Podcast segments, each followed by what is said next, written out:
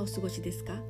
このポッドキャストはアラカンの服用のドタバタ体験話と雑感を話す大して役にも立たないかもしれない内容となっています。家事の合間にでも聞き流してくだされば幸いです。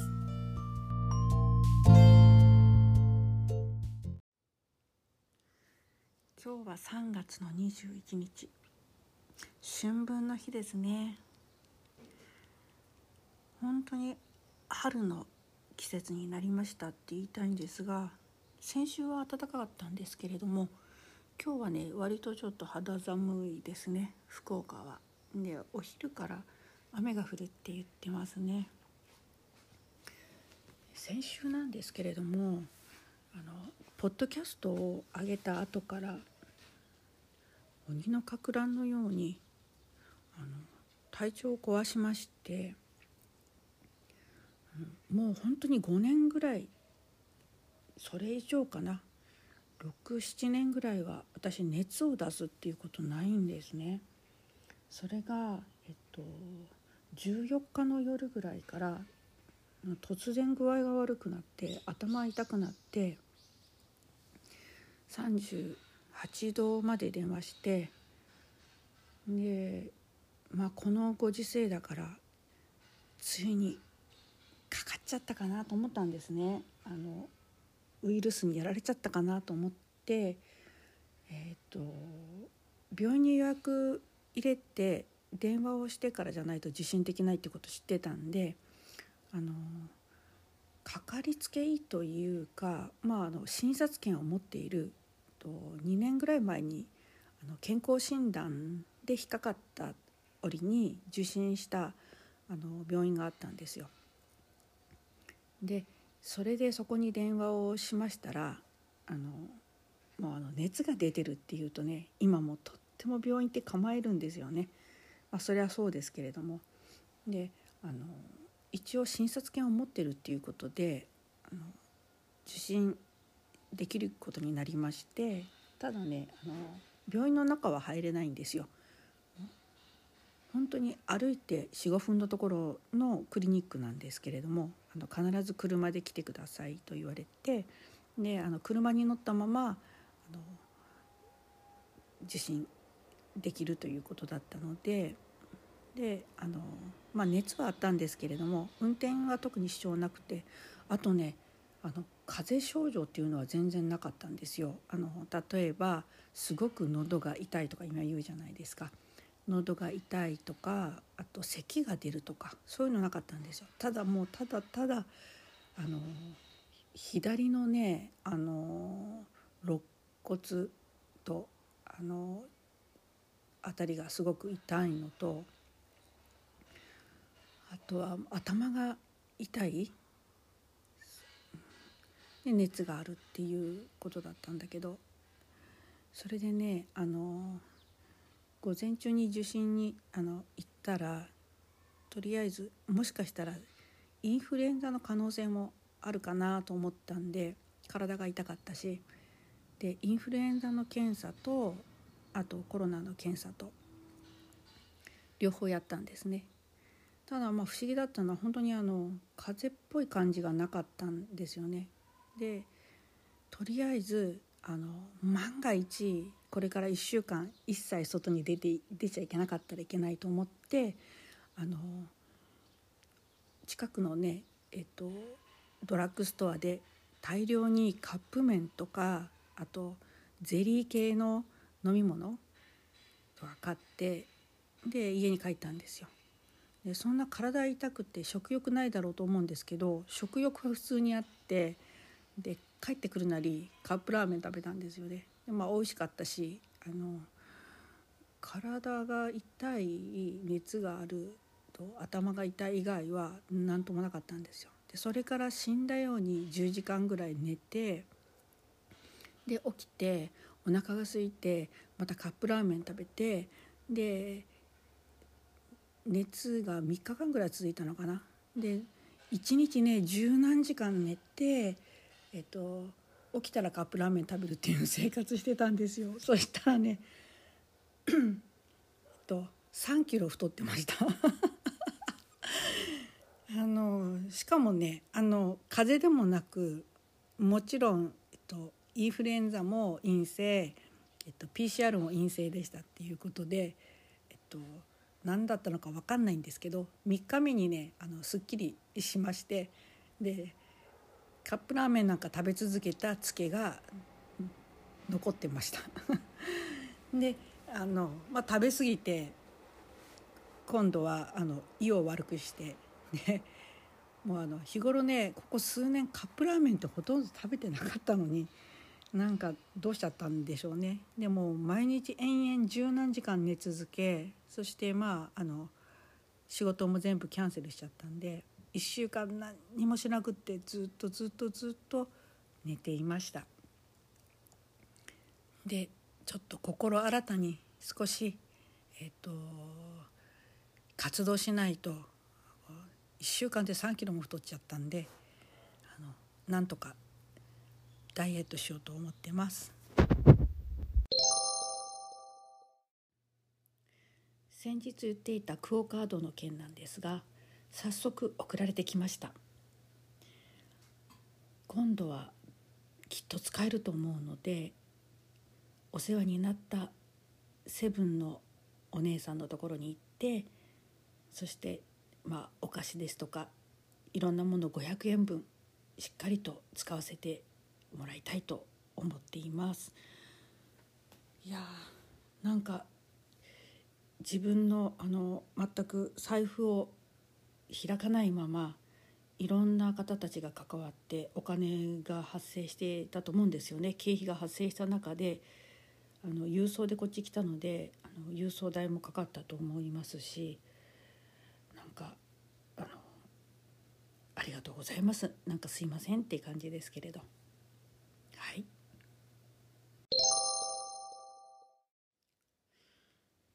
最近よく仕事で太宰府天満宮にお参りすることが多くてあの皆さんも有名なのでご存知かと思うんですけど太宰府天満宮は福岡県太宰府市太宰府にある、えー、菅原道真を祭神として祀っている天満宮になります。で学業の神様ということでもう年末から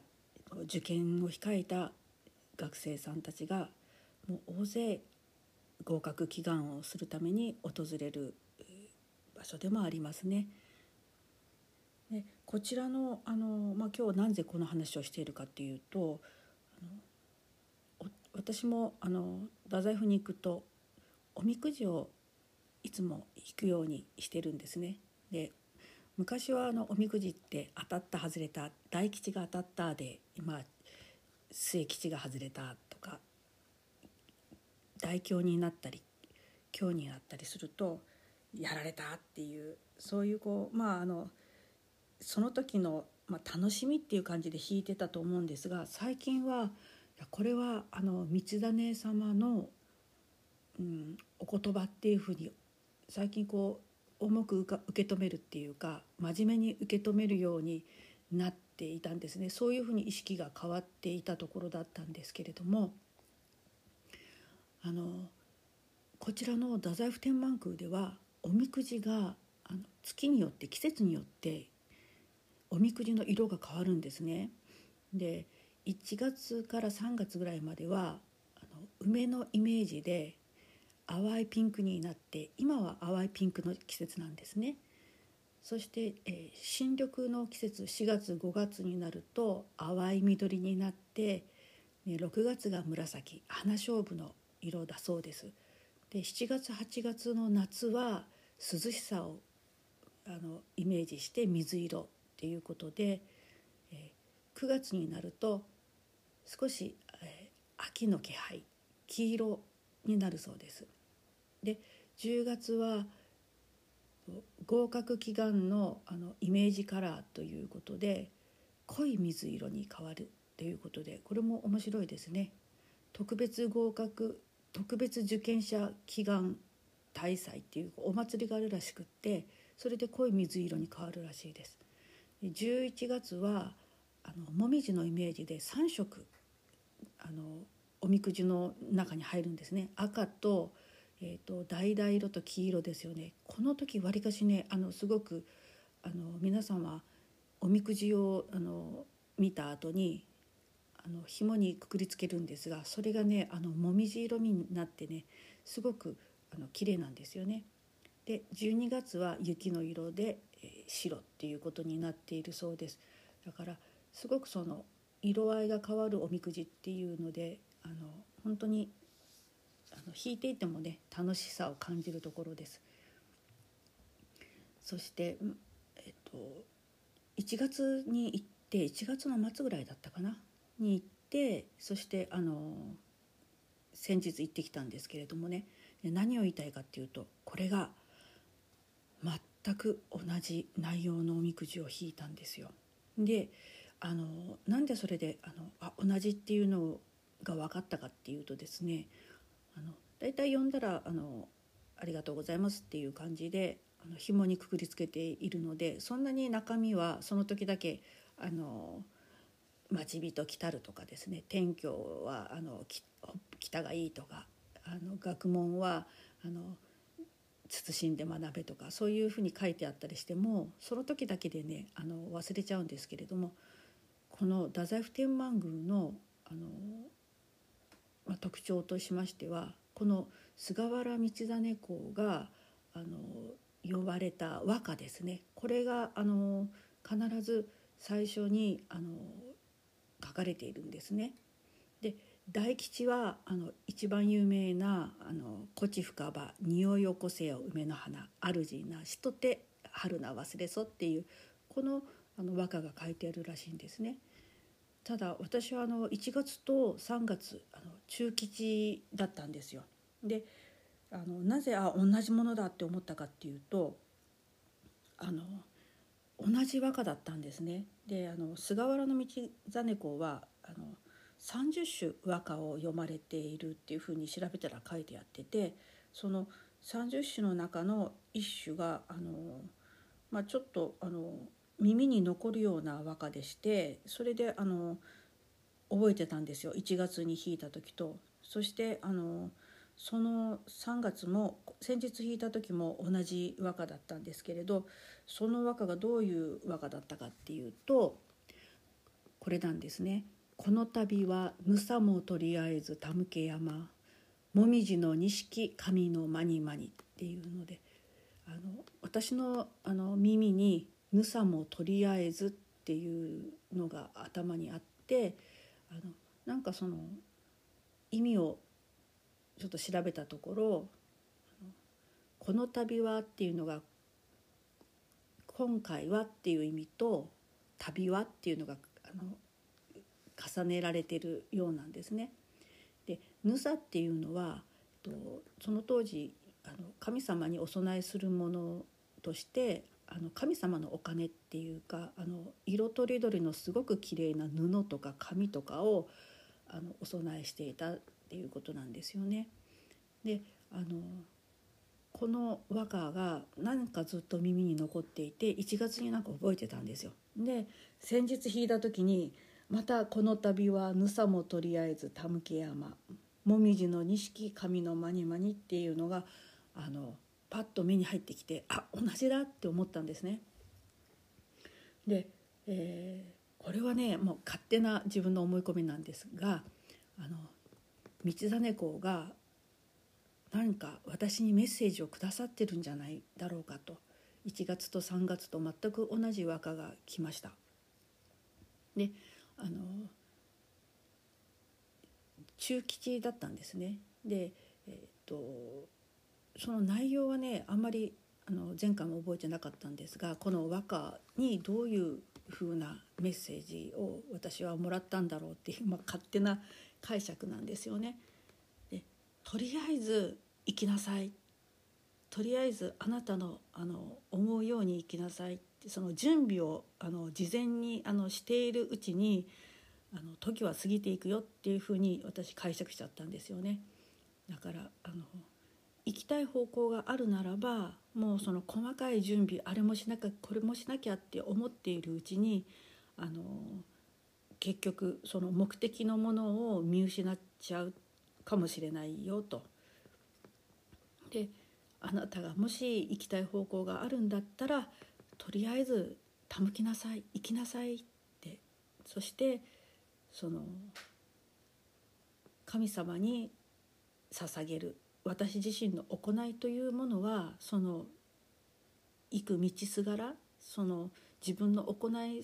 の行くそれぞれのその行為のあの内容によってそれが、えっと、神様に捧げるものになりますよっていう、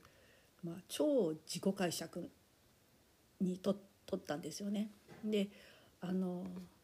今本当にいろんなあの大きな出来事が世界であの動いている状況だし、えっと、私自身あの、まあ、この新しいポッドキャストっていうのに挑戦した時にも何にもその準備をしてなくって、えっと、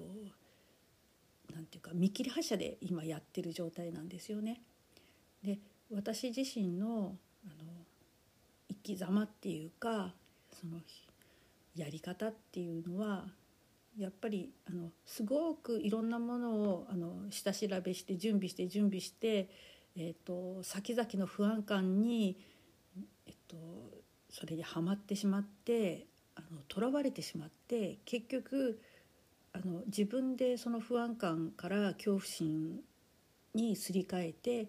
やりたいことをやらなかったっていうことがやっぱり何回かそういう経験あるんですよね。だからあの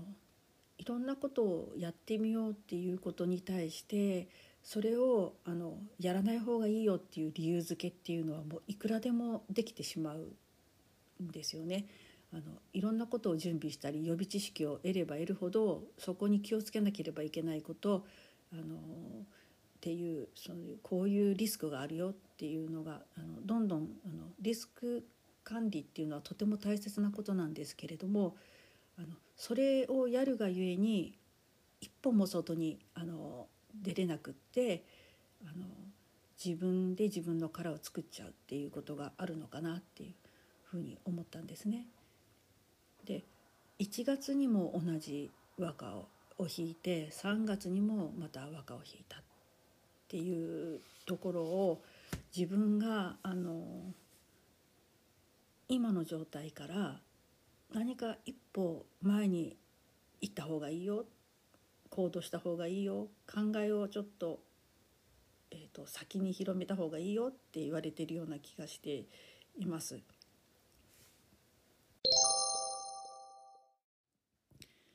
太宰府名物といえば梅替え餅がとっても有名なんですけれども今日はね私があの本当におすすめしたいお菓子がありまして鬼瓦もなかっていうあの美味しいもなかが太宰府参道にあのお店が出ているんですけれどもこれはあの鬼瓦って言われるようにあの昔の政治の場所ですね太宰府成長跡から出土した鬼瓦を模したもなかになってるんですね。であのこのあんがねとってもあのふわふわな感じであのあんまり甘くないんですね程よいほのかな甘みといいますかいわゆるあんこっていうイメージが覆されそうなあの舌触りっていうかふわっとした感じなんですよね。でそれがあのたっぷりと中に挟まって鬼瓦の形をしたあの五角形のもなかのパリパリの皮が挟まれていてだいたい賞味期限5日ぐらいなんですけれどもあのあんの種類が普通の小豆と白あんとあと抹茶とかあの季節によってはねあの甘おうとか甘おあんとかいろんなあんが売られてるようなんですが私のおすすめはもうオーソドックスな小豆あんとあと白あんですね。1個ね220円だったかな。あの